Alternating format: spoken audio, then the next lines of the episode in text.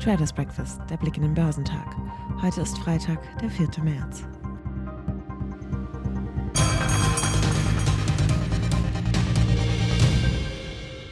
Laut Emmanuel Macron steht der Ukraine das Schlimmste noch bevor, wie es in Paris nach einem Gespräch des französischen Staatspräsidenten mit seinem russischen Amtskollegen Wladimir Putin hieß, ist es dessen klares Ziel, das gesamte osteuropäische Land unter seine Kontrolle zu bringen. Die leise Hoffnung, die es wegen der aktuell erneut laufenden Gespräche zwischen Russland und der Ukraine über eine Waffenruhe zeitweise gab, ist aktuell einer großen Skepsis gewichen. Die Aktien im asiatisch-pazifischen Raum gaben im Freitagshandel nach, da die Anleger wegen des russischen Einmarsches in der Ukraine weiterhin verunsichert sind. Der Hang Seng Index in Hongkong führte die Verluste in der Region an und fiel um 2,6 Prozent. Auf dem chinesischen Festland verlor der Shanghai Composite um 0,8 Prozent, während der Shenzhen Component um 1,1 Prozent nachgab. Der japanische Nikkei fiel um 2,3 Prozent, der südkoreanische Kospi sank um 1,3 Prozent. In Australien gab der S&P ASX 200 um 0,8 Prozent nach. Die US-Aktienmärkte sind am Donnerstag mit Kursverlusten aus dem Handel gegangen.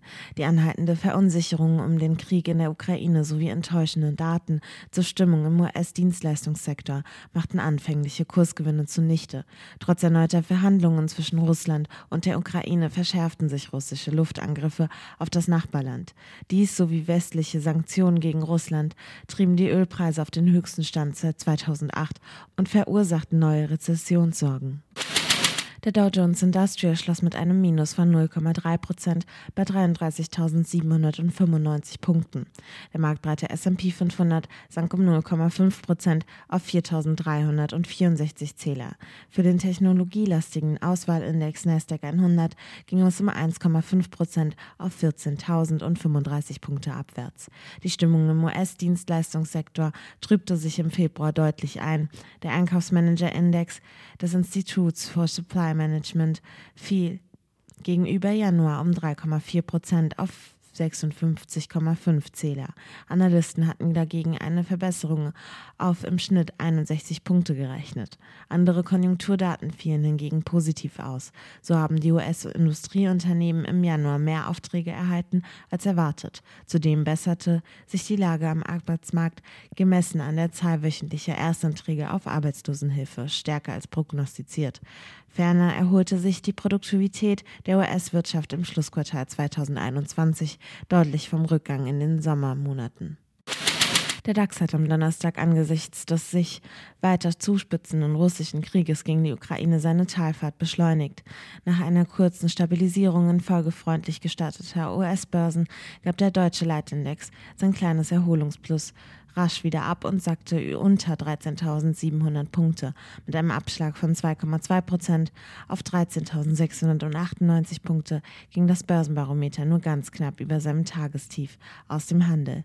Der MDAX büßte 2,5 Prozent auf 30.333 Zähler ein. Ein Ende der Invasion in der Ukraine ist trotz laufender Verhandlungen nicht in Sicht, brachte es Marktanalyst Konstantin Oldenburger von CMC Markets auf den Punkt. Das Schicksal der gesamten Welt scheint in den Händen eines einzigen Mannes zu liegen, Russlands Präsident Wladimir Putin. Für den DAX sieht er nun schwarz, sollte dieser am Freitag nicht wieder über 14.000 Punkten schließen. Beim Ausbleiben positiver Nachrichten aus dem Kriegsgebiet könnten schon in der nächsten Woche neue Jahrestiefs auf der Tagesordnung stehen, erwartet er. Die Berichtssaison trat angesichts der sich immer weiter zuspitzenden Lage in der Ukraine in den Hintergrund. Dennoch konnte sich die Aktie von Merck als einzige im DAX im Plus halten.